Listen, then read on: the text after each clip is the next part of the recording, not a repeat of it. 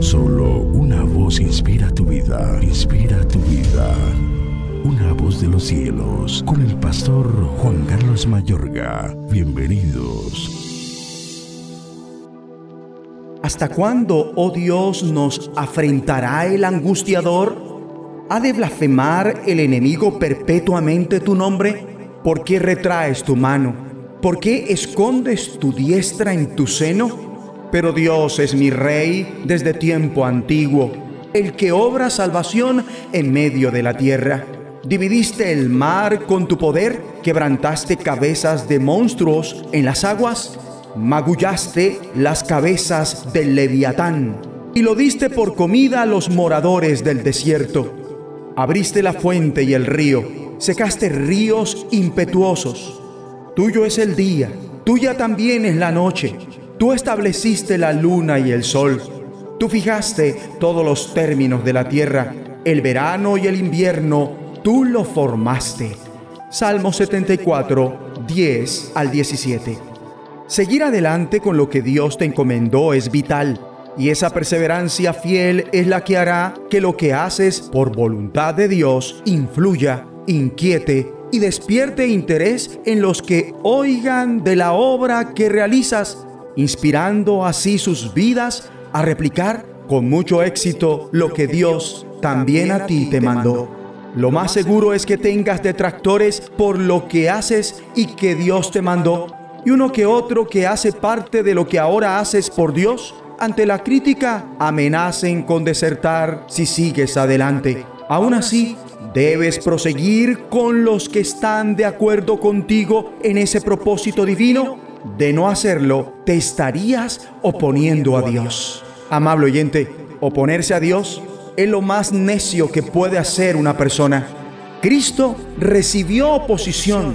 Lo mataron colgándolo de un madero, pero Dios lo resucitó al tercer día y dispuso que se apareciera. En contraste, el honor más extraordinario que cualquier persona puede tener es ser seguidor de Jesús de Nazaret, a quien lo ungió Dios con el Espíritu Santo y con poder.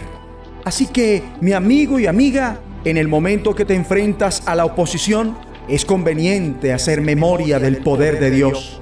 En este salmo notamos que el salmista es enfrentado por enemigos que están injuriando el nombre de Dios.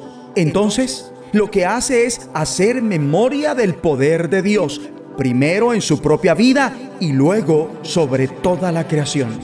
Y estos versículos que ya hemos oído al inicio se apoyan en la rica mitología del antiguo Oriente Próximo. La creación era vista como la victoria de los dioses sobre las fuerzas de la anarquía y la desolación, con frecuencia representadas como el mar enfurecido y el monstruo, también llamado Leviatán. El sol y la luna eran adorados como dioses, pero en este salmo el autor se aleja de esos mitos y confiesa que fue Dios quien creó y estableció el mundo poniendo orden en la nada y estableciendo la luna y el sol. Mi amable oyente, continuamente está presente la tentación de hacer otras cosas más importantes que tu relación con Dios. La devoción a otros dioses fue una de las tentaciones y debilidades principales del pueblo de Dios en el Antiguo Testamento. Este salmo nos recuerda quién es Dios y por qué sería necio para este tiempo oponerse a Dios yendo tras dioses ajenos o en su defecto tras remedos del único Dios verdadero. Oremos. Padre Celestial, Dios y Padre de nuestro Señor Jesucristo, te agradezco porque eres el único Dios verdadero que trae la salvación a la tierra. Ayúdame a soportar la tentación de hacer que otras cosas se vuelvan más importantes que tú en mi vida. Te lo imploro en el nombre de de Jesucristo. Amén. una voz de los cielos. Escúchanos, será de bendición para tu vida. bendición para tu vida.